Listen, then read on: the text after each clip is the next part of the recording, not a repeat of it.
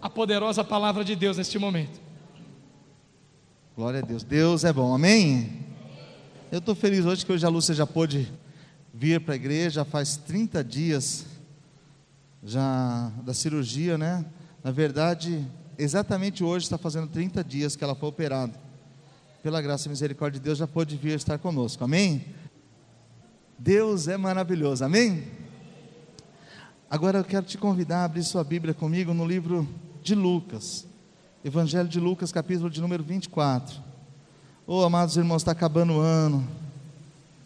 Que ano abençoado, como nós somos abençoados por Deus esse ano. Muita gente diz que foi um ano difícil, um ano de crise, mas você não está aqui, então é porque Deus te abençoou, meu irmão. Deus me abençoou, por isso que nós chegamos aqui, amém? Um ano muito especial, muito. Agradeço a Deus, nós tivemos esse final, esses últimos dias eu estive em Minas Gerais, trabalhando, e Deus me deu o privilégio de mandar o André comigo. O pastor Marcelo pregou na quinta-feira que aqui é melhor ser dois do que ser um, né? Para eu não dormir, ele me acordava no caminho enquanto eu dirigia.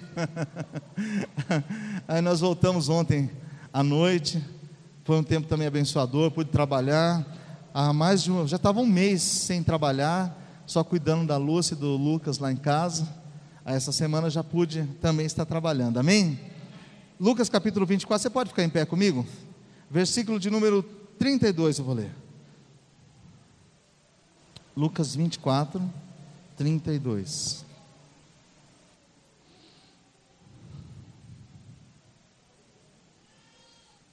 Todos encontraram? Amém? Então, tá bom. Vamos ler o texto da palavra do Senhor? E disseram um para o outro: Porventura, não ardia em nós o nosso coração quando pelo caminho nos falava e quando nos abria as Escrituras? Vou repetir. E disseram um para o outro: Porventura, não ardia em nós o nosso coração quando pelo caminho nos falava e quando nos abria as Escrituras? Feche seus olhos, irmãos, vamos orar a Deus. Senhor Deus e Pai Todo-Poderoso, nós te louvamos, Senhor. Te agradecemos a Deus querido e amado pela tua bondade, Pai, pela tua fidelidade, pelo teu amor, pela tua palavra, Senhor. Ela é fiel e viva, Senhor, verdadeira, digna de toda aceitação. E eu tenho certeza que o Senhor há de falar ao nosso coração mais uma vez esta noite, através da tua palavra, Pai, que ela venha nos confrontar, Pai, nos consolar, nos corrigir em amor, Pai tudo que for feito neste lugar, seja feito para a glória do teu santo nome. Nós oramos no nome maravilhoso de Jesus, Pai. Amém. Amém, querido. Pode sentar em nome do Senhor Jesus. Irmãos, eu quero falar nesta noite um pouco sobre frieza espiritual. Tem nada pior, queridos, do que nós nos sentimos frios espiritualmente. Alguém aqui já sentiu frieza espiritual? Dói, dói muito. Eu me lembro de um episódio há uns anos atrás. Eu era muito novo na igreja, novo na fé, e como todo novo convertido, nós temos dificuldade para avaliar o momento que vivemos, avaliar a verdade, a maneira de Deus trabalhar. E naqueles dias, eu congregava ali na Betel, e constantemente eu era chamado para pregar na quinta-feira ou na terça-feira às pressas. Sim, faltava alguém, me ligavam em cima da hora. E aquilo era uma bênção para mim, um momento que Deus preparou para me ensinar, para me abençoar. Mas eu, não sabendo disso, não entendendo, por ser muito jovem e, e não sabendo discernir a verdade, eu me queixei, eu reclamei para o meu pastor. Disse um dia para ele, pastor, se o senhor precisar de mim aqui, o senhor me avisa com antecedência, porque eu não gosto de nada desorganizado.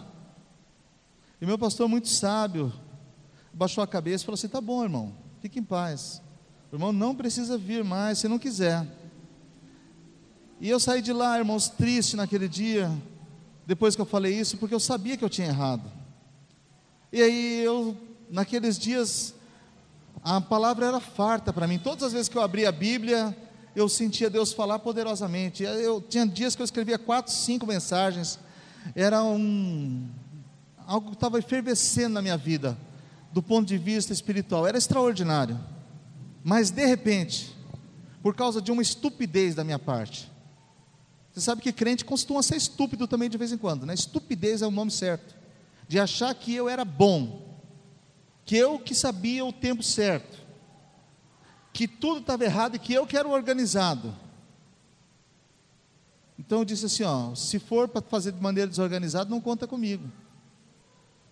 Aí Deus, que é o soberano, o todo-poderoso, o Criador dos céus e da terra, é Ele que nos dá a palavra, e se Ele não abrir as Escrituras, não adianta você vir aqui, por maior que seja o seu intelecto, não vai funcionar. O Senhor simplesmente fez assim, fechou. E aí naqueles dias eu abri a Bíblia e lia e não vinha alegria no meu coração, só tristeza, e não tinha mais mensagem, não tinha nada, nada. Foi um tempo de sequidão.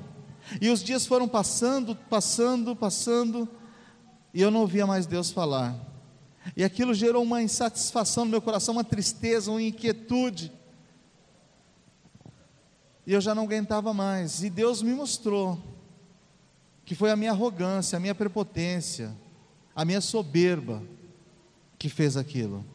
E em um daqueles dias, então, eu estava muito entristecido. Eu trabalhava na 15 de novembro, ali no banco ABN. E eu saía, era responsável pela RH. Eu entrava e saía na hora que eu quisesse. O horário era meu. Eu saí 11 horas da manhã e desci procurar uma igreja. Desesperado, eu precisava ouvir Deus falar.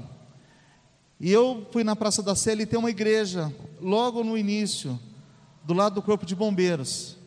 Chama Maravilhas de Jesus. Eu passei lá, uma portinha estava fechado. Aí um rapaz na porta falou para mim: Ó, você pode voltar amanhã que tem culto. Eu falei: Não, eu preciso hoje.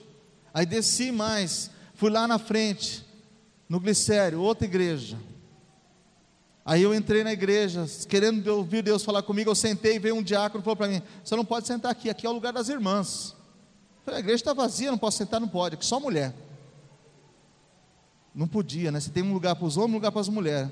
Aí eu voltei para casa. Mas se a igreja, não pode sentar na igreja, eu vou, vou, vou fazer o quê? Subi, fui em outra igreja, estava fechado. Irmãos, nem na igreja eu podia entrar. Você imagina o que, que é o desespero. Aí quando eu voltei de novo para a Praça da Sé, eu passei novamente naquela igrejinha pequena, e o rapaz falou para mim, ô moço, você volta amanhã que Deus vai falar com você.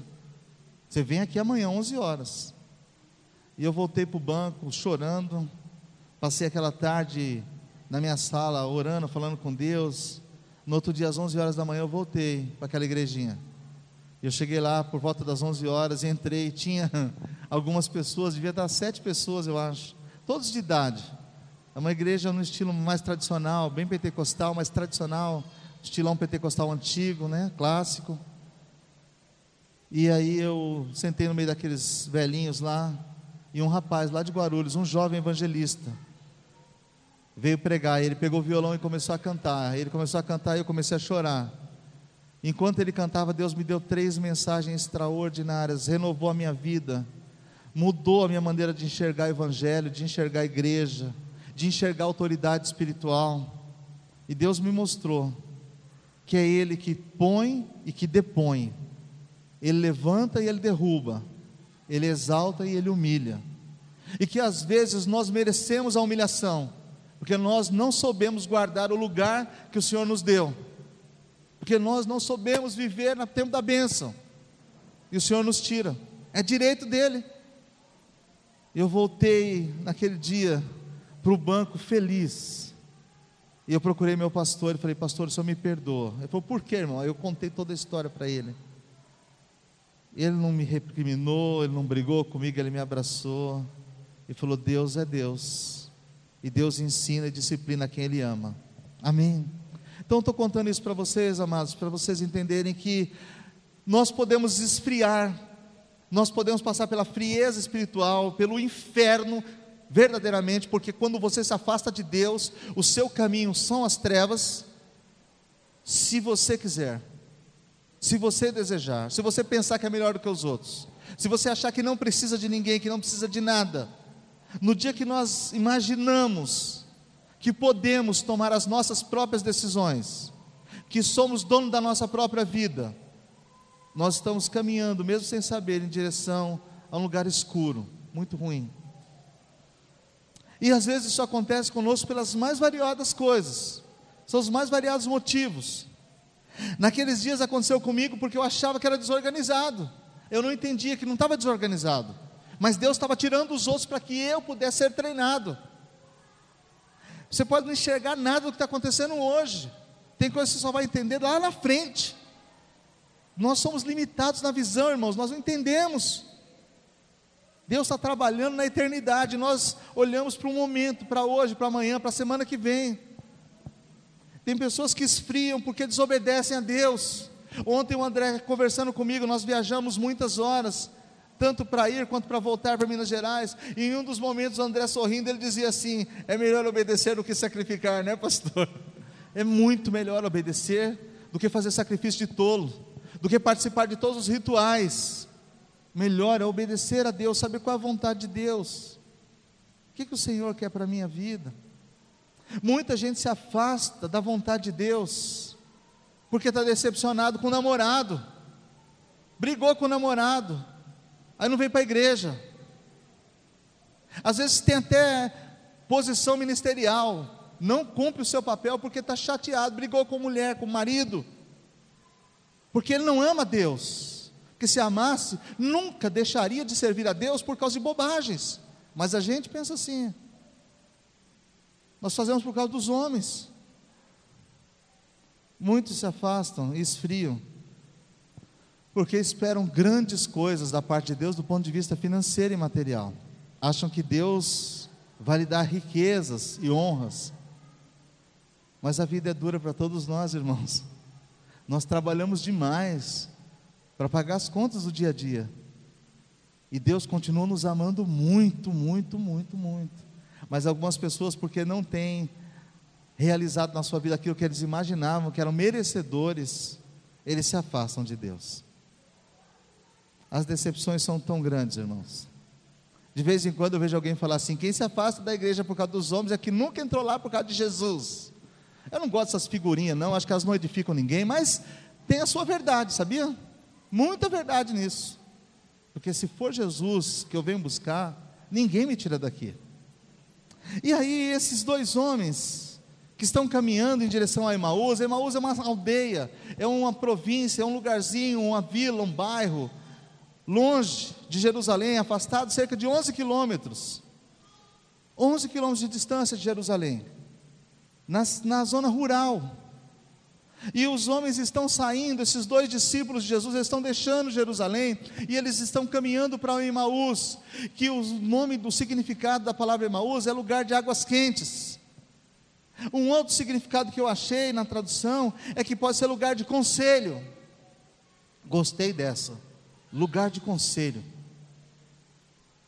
E os dois discípulos estão voltando tristes, tristes, saindo de Jerusalém, decepcionados, porque eles caminharam um tempo com Jesus, ouviram os ensinamentos de Jesus, viram os milagres que o Senhor Jesus fez, eles viram tanta coisa maravilhosa e eles imaginavam, eles pensavam que Jesus ia remir a Israel naquele tempo, que Jesus ia reinar em terra e que eles sairiam da opressão de Roma, da opressão religiosa do sacerdócio daqueles dias mas eles se depararam com uma sexta-feira muito triste, em que o Senhor foi crucificado, e que por volta das três horas da tarde, Jesus olhou para os céus e disse: Pai, a Ti eu entrego o meu espírito. E Jesus morreu. E então eles largaram tudo que eles estavam fazendo, largaram todos os seus projetos, tudo aquilo que eles sonhavam do ponto de vista espiritual, na sua caminhada com Cristo, eles deixaram tudo de lado e voltaram para Emaús. Não sei se eles moravam lá, se tinham casa lá, se eles tinham começar um negócio novo em Emaús. Se eles iam lá só tomar um banho quente, se era o lugar de águas quentes, quem sabe a sauna de Emaús, não sei. A verdade é que eles estavam deixando o lugar que eles deveriam estar Jerusalém, a cidade do grande rei. Jerusalém, lugar do templo do Senhor. Jerusalém, onde Jesus mandou que os discípulos permanecessem. Muitos de nós fazem isso, sabe, irmãos? Por causa de decepções das mais variadas razões. nós simplesmente viramos as costas para tudo que o Senhor Jesus nos ensinou durante a nossa caminhada com Ele e vamos em direção àquilo que nos agrada. Lugar de águas quentes deve ser um lugar bom, vou para lá. Quem não gosta de um banho quente, não é? Quem não gosta? Hoje estava assistindo um programa da Faculdade Mackenzie e eles estavam fazendo uma reportagem com a Missão Vida lá em Anápolis. E eles foram no centro de triagem, na casa de recuperação de Cocalzinho, e lá eles mostravam os, de, os, internos, agora recuperados, aqueles que foram recuperados saíram da rua, que eram viciados em drogas e que não tinham o que comer, que comiam lixo, que moravam num lugar é, complicado. E um deles, sorridente, o rapaz, por volta dos 23 anos, dizia assim: Aqui eles tratam a gente como filho, dão alimento, cuida da gente. Ele falou assim: Aqui tem banho quente aquela voz bem goiana, que tem banho quente. A moça falou: senhor gosta de banho quente? É bom, né? Banho quente. Então você imagina os discípulos de Emaús estão indo para o lugar de águas quentes. Quem sabe um banho quente? Traz um relaxamento para o corpo da gente, né, irmãos? Dá uma maneirada. Às vezes tudo que nós queremos é sair da presença de Deus para ir para outro lugar, onde talvez seja mais confortável. Porque Jerusalém representava o momento da perseguição. Jerusalém era o lugar da disciplina.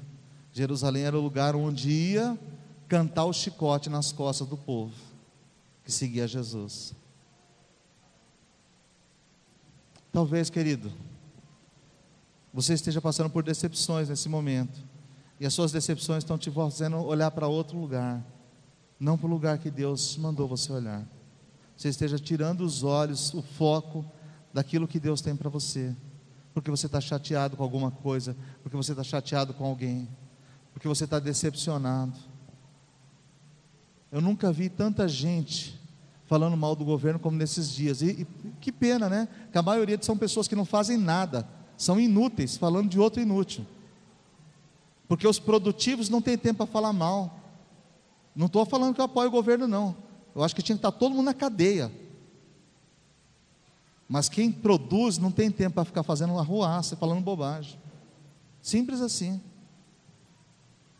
Então eu fico pensando, quantas decepções nós passamos, e quantas vezes, por causa de decepções, porque nós mesmos geramos expectativas indevidas sobre outras pessoas. Sempre que eu me decepciono, eu preciso me perguntar: por que, que eu estou decepcionado? Será que me foi apresentada alguma coisa a mais? Ou não? Eu que gerei uma expectativa que não ia suprir. Em geral é isso, né? Você gera uma expectativa grande demais, que o outro não consegue corresponder. Jesus não disse para eles que ia montar um reino ali. Jesus não disse para eles que todos eles iam ter casa boa, bonita, não disse isso, nunca disse. Quem disse são os profetas da prosperidade aqui em São Paulo. Os caras que falam que você vai lá dar um milzão e ele vai te dar um óleo das oito mil promessas. Jesus não disse isso não. Jesus nunca mentiu. Nele nunca houve mentira. Então por que, que eles estavam decepcionados? É uma pergunta para mim e para você, por que, que nós nos decepcionamos, irmãos? É porque nós geramos uma expectativa, muitas vezes infundada, de algo que não foi proposto para nós. Não tem a ver com aquilo que Deus tem de verdade para a nossa vida. E as decepções nos afastam de Cristo.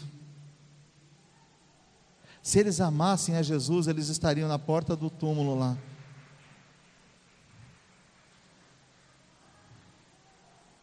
Se eles amassem a Jesus, eles não teriam saído de Jerusalém.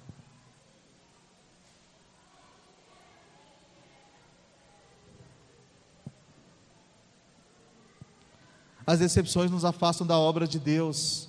Eles eram discípulos, obreiros, tinham recebido do Senhor autoridade para ministrar para outras pessoas, mas agora eles deixaram o seu posto, eles saíram de Jerusalém, estavam indo para Emaús, porque estavam decepcionados.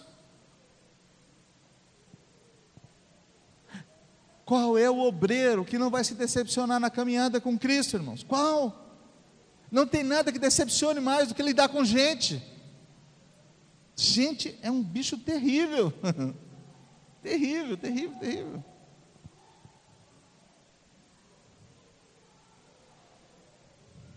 Talvez você esteja decepcionado com as pessoas. De vez em quando alguém fala assim: Ah, não vou mais fazer isso porque Fulano falou aquilo.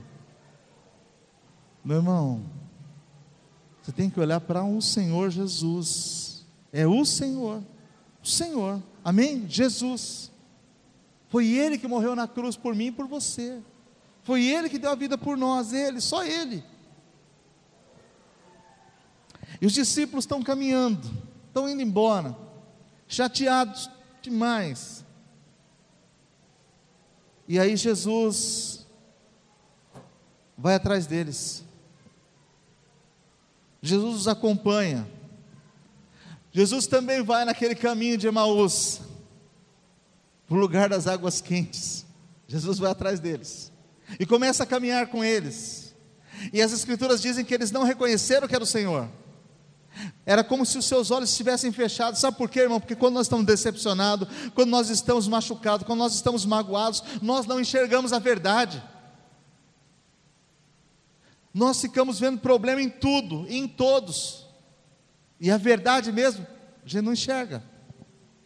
Jesus caminha ao lado deles. Vai andando. Jesus Deve ser um negócio interessante. É chato quando você está falando com alguém, vem um terceiro e se mete na conversa, né? Já viu isso? Você está conversando, você não conhece o cara, você está batendo um papo, de repente ele chega e fala alguma coisa. Você olha para o lado e fala assim, ignora o cara, não é? é isso que a gente faz? A gente ignora o cara e continua conversando. Daqui a pouco ele vem e fala outra coisa. Você de novo vai afastando um pouco mais. Jesus acompanhou os dois, eles estão batendo papo. E Jesus foi lá. O que, vocês estão falando aí? O que, vocês estão falando? Se fosse você, o que, você faria? Oh, dá licença, posso conversar com o cara? Não te conheço. Eles não reconheceram que era Jesus. Jesus entrou na conversa deles. Sabe, irmão, deixa eu te falar uma coisa. O Senhor é soberano. Ele entra na minha e na sua vida na hora que Ele quiser. Na hora que Ele quiser. Eu acho tão engraçado quando os caras dizem assim: Eu aceitei a Cristo. Eu dou muita risada, você aceitou? É que legal, hein, cara? E ele se submeteu a isso? Foi? Que bênção, né? Jesus é soberano, irmãos. Ele é o Criador dos céus e da terra. Ele move o coração do homem para onde ele quer. Deixa eu te dizer, você não está aqui hoje porque você quis. Você está porque ele te trouxe. Você pode ficar chateado comigo e falar, pastor, vou levantar e vou embora agora. Você pode ir para onde você quiser, mas Ele vai fazer o que Ele quiser na sua vida, porque Ele continua sendo Deus, amém? É assim. E os discípulos então estão caminhando e Jesus vai lá para: o que vocês estão falando? Que conversa é essa que vocês estão tendo? Olha, irmão, não tem nada pior do que essa conversa envenenada. Você sabe que tem uns papos que a gente tem que são terríveis, né? Você começa a falar com outro e não edifica ninguém. Um vem e fala uma bobagem, o outro vai e acrescenta. Aí vem um terceiro e faz mais uma coisinha. Estão os dois e tem umas conversas que são ruins. Sabe qual a pior conversa? É aquela que você tem com você mesmo. Você e você. Você vai para casa pensando na sua mente. Ó, vontade de pegar fulano. Uh, olha que coisa que aconteceu hoje. Você chega em casa envenenado Entra no banheiro, o cara está com raiva da mulher dele. Aí ele entra no banheiro para tomar banho, abre o chuveiro bem forte para ela não ouvir, e lá ele fica murmurando: Essa mulher, vou falar, tá, tá, tá, tá, tá, tá. E ele não percebe que ele está se envenenando. A pior conversa que você pode ter é conversa com você mesmo. Sabe, irmão, nós precisamos vigiar as nossas palavras conosco, porque a gente costuma se envenenar fácil demais. Olha, se tem uma coisa que eu aprendi no decorrer dos anos é ministrar para mim mesmo. Andar pregando a palavra para mim. Antes de pregar aqui, eu já preguei o mesmo texto para mim 40, 50 vezes. Senão não tem, eu não corro esse risco de falar do que eu não experimentei. Procure ministrar para você mesmo. Procure falar para você coisas boas. Mesmo quando você estiver triste, mesmo quando você estiver com o coração abatido. Jesus olhou: que conversa é essa que vocês estão trocando? Que palavras são essas? Aí um deles virou para Jesus: Quem é você? peregrino aqui na cidade? É só você que está em Jerusalém e que não sabe o que aconteceu lá. Toda a cidade está comentando, porque os fofoqueiros tudo estão falando. Sabe aquelas coisas que todo mundo sabe e você não? Tem uns caras assim, não tem? Tem, tem, tem. Fofoqueiro é um negócio que dá, multiplica, né? Coisa assim. Aí o homem fala assim: todo mundo está falando, já saiu no jornal, na Folha de São Paulo, no Diário Popular, no Globo, todo mundo está falando em Jerusalém. E você não sabe ainda? Já passaram zap zap para todo mundo, detonando isso aí. Você não sabe? Jesus falou: quais são as coisas? Aí eles disseram acerca de Jesus, o Nazareno, varão poderoso em obras e em palavras, diante de Deus e diante dos homens. E os nossos príncipes e sacerdotes o mataram e crucificaram, e nós achamos que era ele que ia remir a Israel, nós achamos que era ele que ia salvar a todos nós, mas é hoje já o terceiro dia de todas essas coisas, e é por isso que nós estamos indo embora, nós estamos decepcionados. Jesus falhou, Jesus falhou, morreu antes da hora, não cumpriu aquilo que ele queria cumprir, o que ele nos prometeu. Era essa a ideia dos discípulos. Sabe, irmãos, nós corremos o risco de pensar que Jesus falhou. Quando nós olhamos para a nossa vida, para os nossos fracassos e decepções, e jogamos a conta de Deus. Está acontecendo isso porque Deus não viu, porque Deus não me ajudou. Aonde Deus estava quando eu sofri esse problema? Aonde Deus estava quando o meu filho adoeceu? Aonde Deus estava quando eu fui mandado embora? Eu era o mais fiel dentro daquela empresa, e fui eu que fui mandado embora, e os ímpios ficaram nós corremos o risco, irmãos, de nos afastar de Deus, de nos decepcionar dessa maneira. Nós esperamos que fosse Ele quem ia remir a Israel, mas já é hoje o terceiro dia. Você imagina quanto aqueles homens sofreram nesses três dias, porque eles esperavam tanto, tanto, tanto de Deus, e não estavam vendo absolutamente nada daquilo que eles esperavam. Meu amado irmão, quem sabe Deus não quer curar suas decepções essa noite. Você gerou expectativas que não tinham a ver com o que Deus tem para você, expectativas que não estavam alinhadas com a vontade de Deus para a sua vida, para o seu ministério, para a sua família. Então Jesus ouve esses homens falando isso, e aí Jesus começa a dar a eles uma ideia do que é a verdade. Mas antes eu quero ler o versículo 21 em diante. E nós esperávamos que fosse ele que remisse Israel, mas agora, com tudo isso, é já hoje o terceiro dia desde que essas coisas aconteceram. E é verdade também que algumas mulheres dentre nós nos maravilharam, dizendo que de madrugada foram ao sepulcro e não acharam o seu corpo. Voltaram dizendo também que tinham tido uma, tido uma visão de anjos que dizem que ele vive. E alguns dos que estavam conosco também foram ao sepulcro e não acharam nada. Alguém testemunhou para mim que Jesus está vivo. Mas a minha decepção é tão grande que eu preferi não acreditar. Alguém disse para mim que o Senhor Jesus me ama e que vai cuidar de mim e que vai mudar a minha história, mas as minhas decepções são tão grandes que eu prefiro não acreditar. Alguém vem dar testemunho para mim e diz assim: olha, tudo que ele disse é verdade. Mas aí eu pego e olho para o meu momento, e eu prefiro ficar com o meu momento e não com a palavra de Deus. Aí Jesus, ao ouvi-los, Jesus disse: Honestos, vamos acompanhar lá, irmãos? Olha, versículo de número 25. E ele, Jesus lhes disse: honestos e tardios de coração, para crer em tudo o que os profetas disseram. Porventura não convinha que o Cristo padecesse essas coisas e que entrasse na sua glória? Jesus chama a atenção deles para perguntar: escuta, será que vocês são tão duros de coração para entender que tudo que foi pregado até agora, tudo que foi ensinado, era para acontecer mesmo de fato? Jesus não morreu por uma cilada dos judeus, irmãos. Ele não morreu porque uh, o sinédrio deu um golpe. Ele não morreu porque Judas puxou o tapete dele. Ele não morreu porque alguém lá teve uma ideia extraordinária. Eu vou tomar o cargo de Jesus. Não foi nada disso. Foi pela, pela vontade de Deus. Pedro diz lá em Atos capítulo 2: pela presciência e vontade de Deus, do Deus eterno é um projeto, foi um projeto de Deus para que a minha e a sua vida fosse salva, para que o preço fosse pago. Nós somos salvos pelo poderoso sangue de Jesus. Tem valor a minha vida e a sua vida porque alguém sem pecado morreu no nosso lugar, irmãos. Nós não deveríamos estar brincando com as coisas de Deus. Vocês são tardios e nessos, endurecidos de coração, vocês não conseguem acreditar. Já pensou que muitas vezes a palavra é batida no nosso coração, muitas e muitas vezes, são anos ouvindo a pregação e a gente não acredita. Nós estamos sempre duvidando, sempre pensando que pode não ser verdade.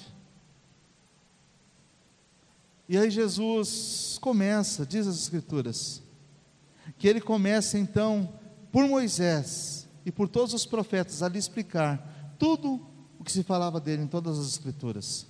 Jesus pregou para eles a palavra na caminhada. Deixa eu dizer uma coisa para você, meu irmão. Nós precisamos ouvir a palavra. Nós precisamos muito da pregação do Evangelho. Eu fiz um desafio no dia 1 de outubro de 2015 aqui na igreja, para nós lermos toda a Bíblia até o dia 31 de dezembro. Eu sei que a maioria sequer abriu a Bíblia que alguns começaram, alguns tentaram, alguns leram alguns livros e outros não conseguiram. Não tem problema se você não conseguir ler tudo, tem pessoas que têm dificuldade. É muito grande, são 66 livros, mas você precisa começar. Porque a verdade está aqui, é a palavra de Deus. Nós temos tempo para ouvir todo tipo de bobagem na televisão, ouvir todo tipo de música, fazer todo tipo de brincadeira, mas nós não temos tempo para Deus para a palavra de Deus. Jesus começou a pregar para eles. Jesus não foi bater papo. Jesus não foi falar lá com eles, escuta, fica sossegado, meu. Sou com você. Vou, vou enxugar os seus olhos aí, as suas lágrimas. Deixa eu cuidar de você. Não, Jesus pregou. Sabe que tem gente que fica chateado com a gente, fica chateado com o pastor, porque ele quer que o pastor seja um amigão para jogar pimbolim com ele, jogar videogame. Meu irmão, o pastor não está aqui para jogar videogame. Eu prego a palavra. Se você gostar, Deus seja louvado. Se não gostar, videogame é em outro lugar, o fliperama é em outro lugar. Só que é igreja. Tem gente que quer só passear. Ô pastor, você podia fazer um passeio para os homens, um passeio para as mulheres, um passeio para as crianças. Nós podemos até passear, irmãos. Mas o papel da igreja não é passear é pregar o Evangelho. Às vezes a gente não entende absolutamente nada, de nada, de nada. Jesus começou a pregar a eles, começando por Moisés. Moisés, lá em Deuteronômio 18, 15, se você nunca leu, lê um dia. Moisés diz assim: ó, E o Senhor, nosso Deus, levantará um profeta como eu, a ele ouvi. Ele estava falando de Jesus. Isaías capítulo 9 diz assim: ó, E um filho nos nasceu e um filho se nos deu, e o seu nome será conselheiro maravilhoso, Deus forte, com príncipe da paz. E o reinado estará sobre os seus ombros. 700 anos antes de Jesus nascer, ele estava dizendo: Deus vai nos dar um rei. Miqueias, dizendo: E tu, Belém Efrata, de ti sairá o Salvador. Jesus estava pregando para ele, dizendo assim: Olha, já está escrito lá, lá atrás, estava escrito sobre mim. Sabe, amados irmãos, às vezes nós estamos tão frios, tão frios, que nós não queremos ouvir a pregação. Nós não queremos ouvir a palavra.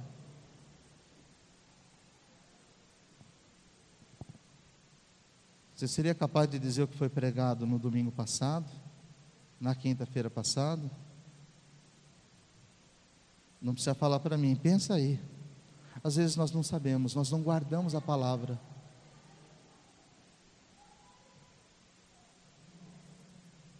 Nós devemos pregar a palavra a tempo e a fora de tempo, nós devemos ouvir o Evangelho. Os homens estavam frios, eles estavam voltando para o campo, voltando para Emaús, saindo da cidade, porque o seu coração tinha esfriado.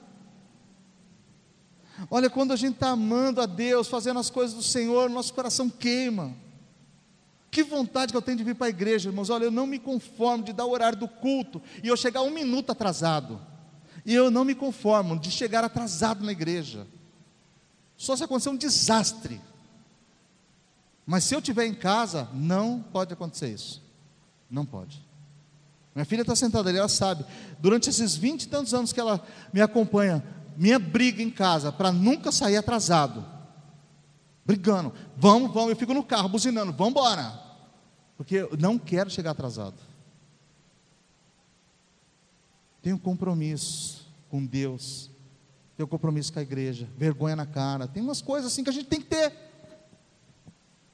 Desejo, meu coração queima para estar tá aqui. Quantas vezes eu dirijo 1.600 quilômetros e venho correndo para chegar aqui na quinta-feira, no horário do culto. Eu não falto, só se eu não estiver em São Paulo. Esses dias que eu não vim porque eu estava cuidando da minha esposa, senão eu venho. Às vezes chego aqui esbagaçado, de dirigir tanto, suado, não dá nem para conversar comigo. Se eu levantar a mão, cai um monte. É poder, pastor? Não, é suor, Zé. O negócio está feio. O cara está dirigindo desde o Campo Grande, lá no Mato Grosso. Mas eu não fico em casa assistindo a novela das oito, Faustão, nem o Rei Davi e os Dez Mandamentos. Porque tem gente que arruma desculpa, não, eu estava assistindo os Dez Mandamentos. Eu pergunto, você obedeceu algum deles? A gente arruma desculpa para tudo, gente. Jesus está pregando, irmãos, para eles. Frieza no nosso coração só se resolve com uma coisa: Evangelho. Evangelho. Evangelho. O que acende o coração do homem é a palavra de Deus. Palavra. Jesus vai pregando. E olha só que coisa maravilhosa, extraordinária. Verso então de número 28, chegando à aldeia para onde eles iam, ele fez como quem ia embora. Jesus fez que ia embora, ia continuar andando, eles ainda não sabiam que era Jesus. Verso 29, mas eles os constrangeram, dizendo: Fica conosco, porque já é tarde, declinou o dia. E ele entrou para ficar com eles mesmo decepcionados, mesmo entristecidos, mesmo fugindo de Jerusalém, quando eles começaram a ouvir o Evangelho, eles disseram para o pregador: Fica com a gente, fica comigo, fica mais um pouquinho, prega um pouco mais, fala um pouco mais desse Deus para mim, um pouco mais. As nossas conversas podiam ser mais sadias, né, irmãos? A minha Bíblia diz que do que o coração está cheio, falará a boca. Se o meu coração estiver cheio da palavra de Deus, sairá a palavra de Deus. Se ele estiver cheio de bobagem, só vai sair bobagem.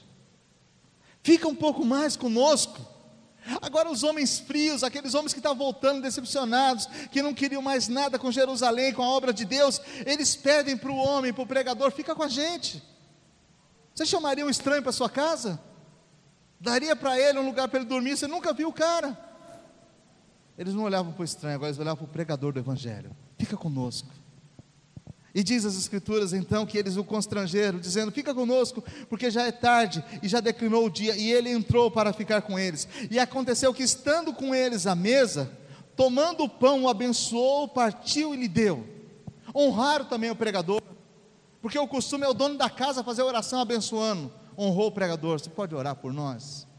Você ora por nós? Você honra seu pastor, irmão? Honra. A mulher do seu pastor, você honra. Você honra o seu líder. Então ele pega e abençoa o pão, verso de número 31. E abriu-se-lhe então os olhos, e conheceram, e o conheceram. Então ele desapareceu. Jesus abençoou o pão, partiu e deu aos discípulos. E na hora que Jesus fez isso, os olhos deles se abriram. Até aquele momento eles estavam com os olhos fechados, espiritualmente não enxergavam nada. Deixa eu te dizer, meu irmão, olha, para seu coração esquentar, aquecer, para seus olhos se abrir, você precisa da pregação do Evangelho, da comunhão dos irmãos e do partir do pão. Tem gente que não faz conta da ceia do Senhor. Se der, eu vou, se não der, o partir do pão. E aqui Jesus então desaparece. Aí o verso 32 me encanta. Eles viram um para o outro e disseram então um para o outro: Porventura não ardia em nós o nosso coração quando ele, pelo caminho, nos falava e quando nos abriu as Escrituras? A frieza espiritual foi embora, irmão, com a pregação do Evangelho. A frieza vai embora. Aqueles dias que eu estava tão aflito, que eu não conseguia entender nada, as Escrituras eu lia e nada funcionava. E eu fui naquela igrejinha pequena, lá na Maravilhas de Jesus, da Praça da Sé, do lado do Corpo de Bombeiros. E aquele jovem evangelista de Guarulhos começou a pregar. E ele pregou uma carta, segunda Timóteo. Segunda Timóteo é carta pastoral, só tinha os velhinhos lá, não sabia nem ler.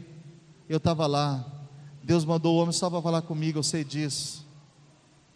E eu chorei durante os 50 minutos que ele pregou, porque eu sabia o quanto eu estava errado. Mas você sabe que tem gente que nunca chora pelos seus pecados, nunca chora pelos seus erros, sempre acha que está certo sempre tem uma justificativa para o que aconteceu. Eles disseram que o nosso coração começou a arder quando ele começou a falar do Evangelho. Enquanto ele nos abria as Escrituras, o nosso coração queimou, queimou. Amados irmãos, nós vamos começar um novo ano daqui a alguns dias. Eu fiquei super feliz porque eu vi Alguém, não sei se foi o pastor Marcelo, alguém postou umas fotos da sexta-feira do encontro dos obreiros na casa do irmão Toninho, festejando, celebrando, um monte de gente com um sorriso no rosto, pulando de alegria. E é assim que nós temos que terminar o ano, vibrando de alegria, vibrando, crendo que 2016 nós podemos fazer muito mais para o Senhor, servir a Deus com alegria. Irmão, você não pode vir para a igreja batido com a cara lá no chão, reclamando de tudo, não. Servir a Deus é a melhor coisa do mundo, irmãos, melhor coisa do mundo.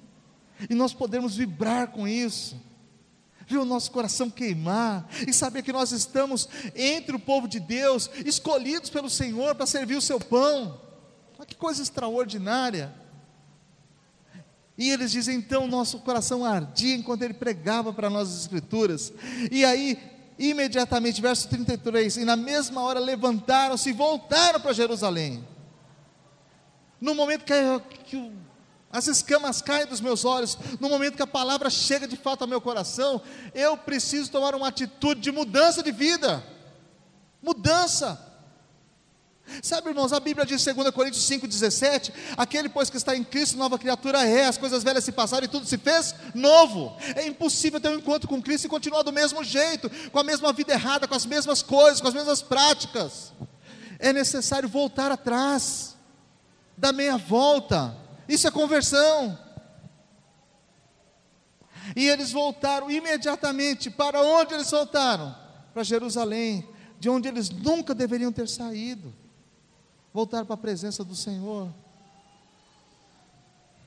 E mais do que isso, eles foram congregar com os demais apóstolos. E na mesma hora, levantando-se, voltaram para Jerusalém e acharam congregados os onze e os que estavam com eles. Há um movimento nos nossos dias chamado os desigrejados. Aquelas pessoas que não querem estar submissa a autoridade nenhuma, e ele fala assim: Eu cuido da minha vida espiritual. Mas a Bíblia diz que nós devemos congregar porque se você não faz parte do corpo de Cristo, uma parte do corpo fora do corpo apodrece. Corta um pedaço da minha mão e põe num canto lá e deixa lá dois dias, três dias, quatro dias, uma semana, aquela mão acabou. Esse é o crente fora da igreja. Desigrejados. E ainda bate no peito e fala assim: Eu não preciso, assisto o culto pela internet. Eu adoro a Deus em casa. Arrogante, arrogante, prepotente. Eu dou conta de mim mesmo. Eu oro por mim, eu me consagro apóstolo. Já viu isso? O Brasil tem apóstolo a dar com pau, né? Quem consagrou esses apóstolos? Porque depois de Jesus, que Jesus consagrou os doze, acabou, fechou. Para escolher Matias, Pedro falou: Nós precisamos de um para repor o lugar de Judas. Mas nos nossos dias, toda semana o cara tem 20 membros apóstolo. Sei lá de onde ele conseguiu, né? Bota a mão na cabeça. Eu me consagro, patriarca sei lá. Eles voltaram para congregar, irmãos. Estavam congregando juntos. E lá eles disseram: ouviram os outros dizerem: ressuscitou verdadeiramente o Senhor e já nos apareceu a Simão. E também eles contaram o que lhes aconteceram no caminho e como foi conhecido, Jesus foi conhecido por eles no partir do pão. Isso fala de revelação. Para que nós possamos conhecer a Deus, Ele precisa se revelar, irmão. Eu entendo que se você não teve uma revelação de Deus ainda, você não vai chorar mesmo pelos seus pecados. Você vai continuar achando que é bom, que é uma pessoa bacana, gente boa toda a vida. No dia que o Senhor Jesus, de fato, entrar na sua vida, você vai descobrir que você é pecador, que Ele é santo e que você precisa assim se arrepender. E você vai chorar amargamente pelos seus pecados. Desculpe dizer, o homem e a mulher que nunca chorou pelos seus pecados nunca conheceu a Deus. Ele ouve falar de Deus, mas conhecê-lo jamais.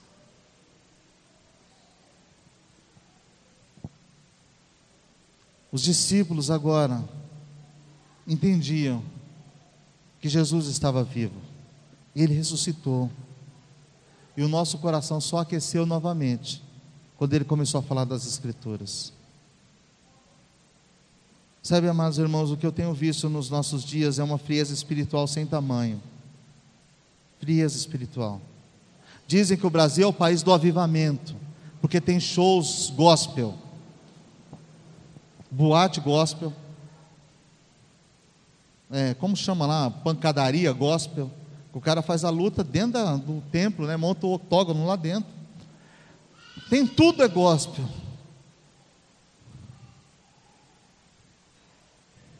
A pergunta é: houve conversão? A nossa vida está diante de Deus? A nossa linguagem mudou? A nossa maneira de vestir mudou? A nossa maneira de tratar os irmãos mudou? O respeito existe? Você contribui com a igreja que você congrega? cara fala que é crente não é dizimista, dá licença. Você pode esquecer. Que parte da Bíblia que você aprendeu? É crente, mas só ama quem ele gosta. Me perdoe. A Bíblia diz que nós devemos amar os nossos inimigos. Não significa que devo andar com ele, mas amá-lo. No amor de Cristo. É diferente daquela babação que os caras ficam dentro da igreja. Irmão, vira para o irmão do seu lado e diz: ele é lindo. Nós não fazemos isso aqui, não, irmãos, porque eu não gosto de falsidade. Quando eu quero falar com alguém, eu vou lá e abraço a pessoa. Mas esse negócio de ficar manipulando os outros, bonequinho, marionete, vira para esse, vira para aquele. Isso é para tomar tempo no culto. Quando a gente não tem o que pregar, fica inventando coisa. Mas quando nós amamos a Deus, nós vamos sentir prazer de estender a mão para o nosso próximo, de cuidar um do outro, de abençoar um a vida do outro. Será que nós não estamos a caminho de Emaús, irmãos? Será que a igreja brasileira não está voltando para Emaús? Não está só buscando um lugar de águas quentes, buscando um lugar de refrigério, onde seja tranquilo, onde eu possa relaxar. Está indo para onde? Estou indo na igreja, vou relaxar hoje, é domingo. Vou ouvir uma música boa lá, levantar a mão, aleluia. Vou dar uns cinco glória. Depois o pastor vem, me unge com óleo, me abençoa. Isso é o caminho de Emaús. Estou buscando o meu conforto. Jerusalém é o lugar da perseguição. Qual foi o maior evangelista nos dias pós-Jesus? O maior evangelista do, do, do princípio da igreja? Alguém sabe? Herodes. Herodes foi o maior evangelista. Os, os, membros da igreja de Jesus estavam tudo fechados dentro das suas casas com medo. Herodes soltou uma perseguição em cima deles, manda matar todos os cristãos. Eles ó correram para tudo quanto é lugar pregando o evangelho. Evangelista, Herodes. Evangelizar, vamos evangelizar. Enquanto estava bem, todo mundo fechadinho dentro de casa. O que, que, é isso? Não, estão fazendo um culto especial. Esse é um culto da casa própria. Esse aqui é o culto dos meninos. Esse é o culto das meninas, o culto dos cor-de-rosa. Aí Herodes soltou uma perseguição, todo mundo para a rua todo mundo foge daí.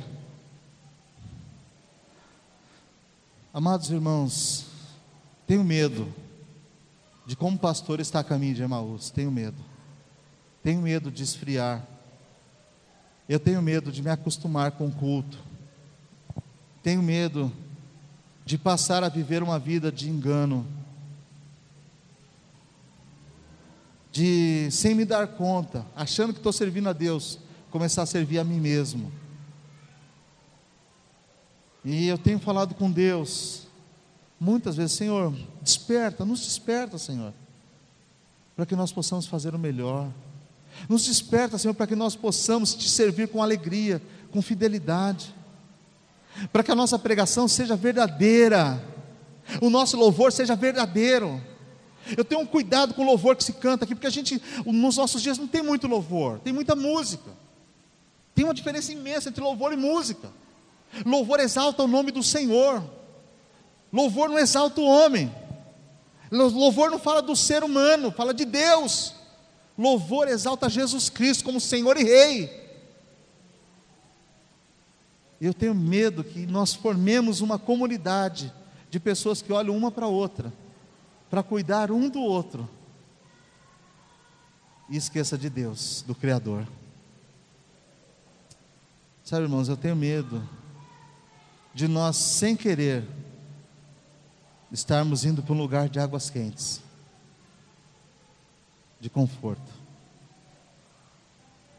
de fazermos só aquilo que nos agrada, de conversarmos só com os irmãos que são cheirosos, bonitinhos, com aqueles que são bacana com a gente.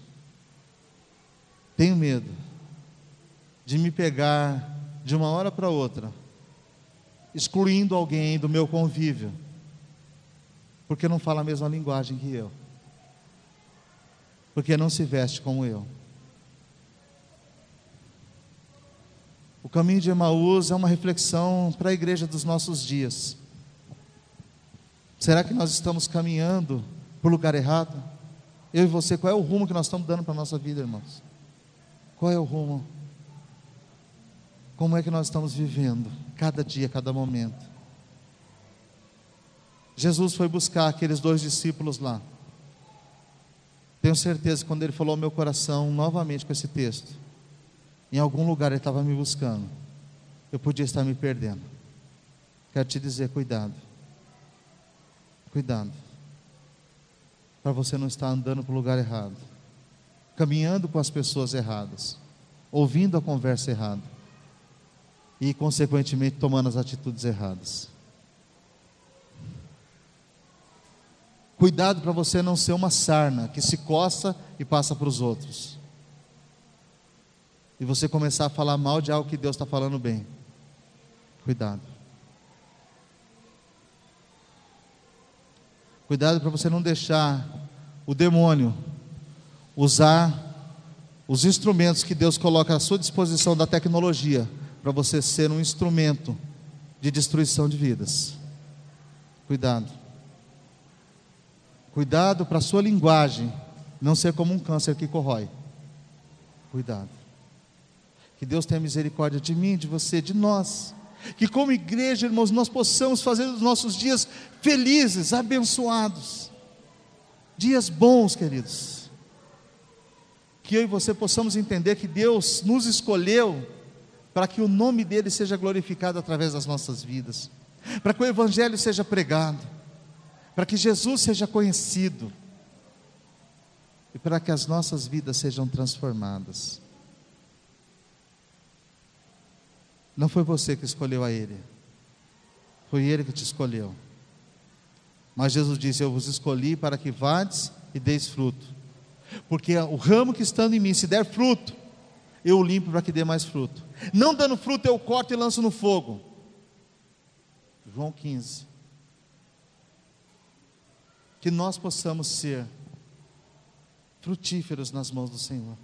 Que eu e você, como igreja, irmãos, nós possamos amar estar na igreja do Senhor, amar fazer a obra de Deus, servir a Deus, com a simplicidade que você tiver, com a limitação que você tem, não importa, não importa, não importa se você fala errado, não importa se você não consegue ler a Bíblia toda, como o pastor desafiou. Eu conheço poucas pessoas que conseguem, não tem problema. Mas importa que você queira estar na presença de Deus. Importa que você entenda que o seu lugar não é Emaús, é Jerusalém. Importa que você entenda que não é no lugar das águas quentes que Deus vai te abençoar, não. Não é nos acampamentos, não é nos momentos de farra, são nos momentos que nós procuramos a Deus. Não vai ser no churrasco, sabe, irmãos? Vamos fazer um churrasco e Deus vai se manifestar. Ele pode até ir lá, porque a Bíblia diz que onde dois ou três estiverem no nome do Senhor, Ele está presente. Quando você fizer uma oração, Deus vai estar lá. Mas a questão é o que, que nós estamos fazendo, as nossas brincadeiras, as nossas atitudes, o nosso comportamento. Vamos colocar de pé?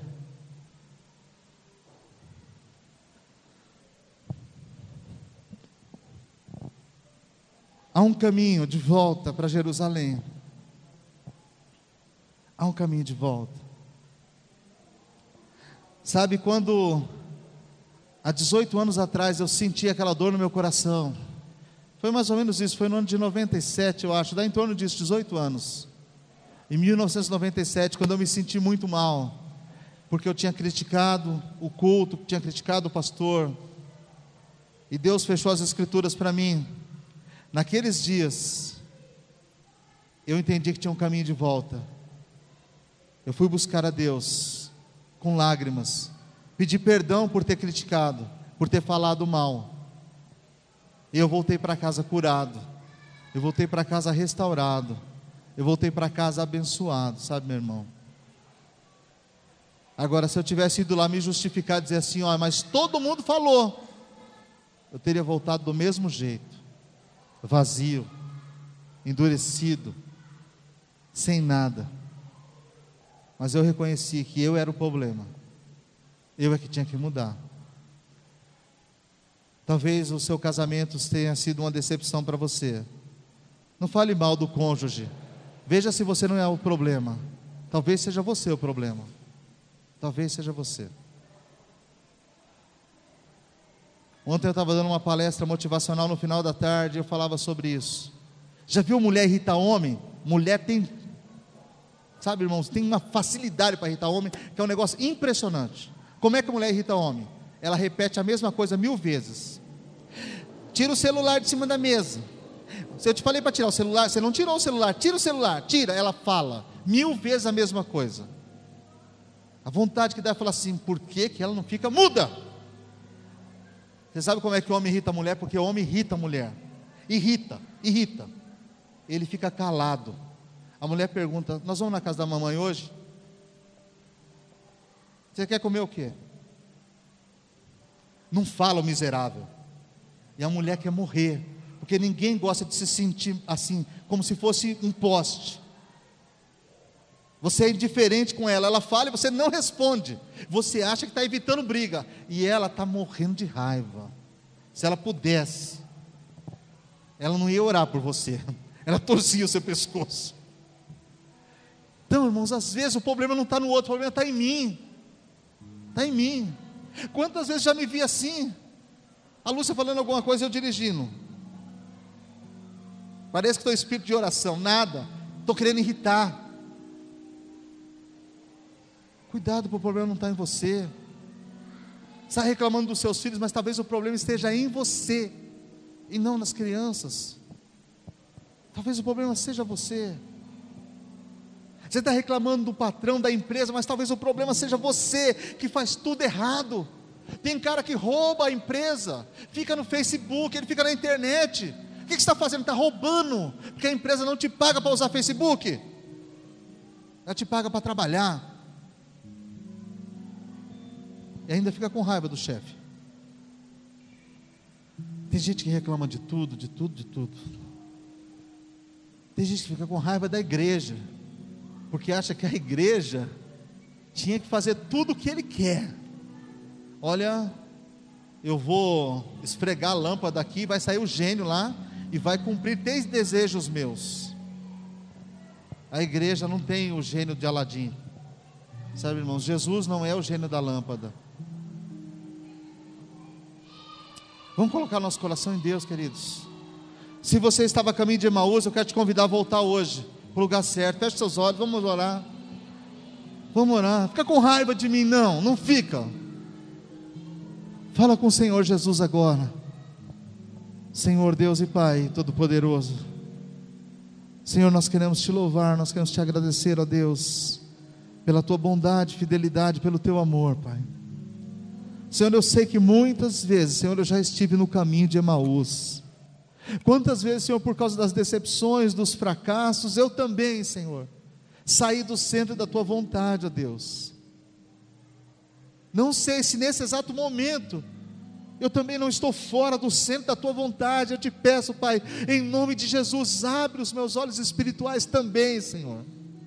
Faz com que o nosso coração se aqueça, ó Deus, e que nós possamos, ó Deus, entender a tua vontade. Pai, em nome de Jesus, como igreja, nós queremos fazer a vontade do Pai, a vontade de Deus que é boa, agradável e perfeita. Senhor, toca na vida dos meus amados irmãos, Pai. Tira de nós, Senhor, todo tipo de murmuração, toda contenda, livra-nos, ó Deus. Livra-nos, Senhor. Tira de nós toda sujeira, Pai. Ajuda-nos, ó Senhor, a caminhar. É uma dificuldade tão grande para manter as nossas vestes limpas. Nós te pedimos em nome de Jesus, capacita-nos, ó Deus Capacita-nos, Senhor, a fazer a tua vontade. Abençoa, Senhor, a vida do meu irmão, da minha irmã. Cada membro que está hoje sentado, Senhor, no banco da tua igreja, ouvindo a tua palavra. Aqueles que não podem estar conosco por algum motivo, Senhor. Que tu possas visitar, usa a vida, Senhor, daquele da família que veio hoje, usa a vida do marido, a vida da esposa, para levar uma palavra de vida, Senhor, de transformação, de mudança, Pai. Deus Todo-Poderoso, ser conosco, Pai. Jesus, os discípulos te constrangeram a ficar com eles mais um pouco. E eu quero te pedir também, juntamente com a igreja, fica conosco, Jesus. Fica conosco, Senhor, fica conosco. Já o dia passado, a noite chegou, fica conosco, Jesus.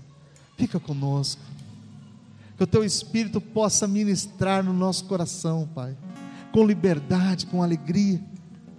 Quebranta-nos, Senhor, quebranta-nos, quebranta-nos, leva-nos à presença do Pai. Nós oramos a Ti em nome de Jesus. Vamos adorar a Deus. Aleluia, louve ao Senhor. Com seus olhos fechados, fale com Deus em oração.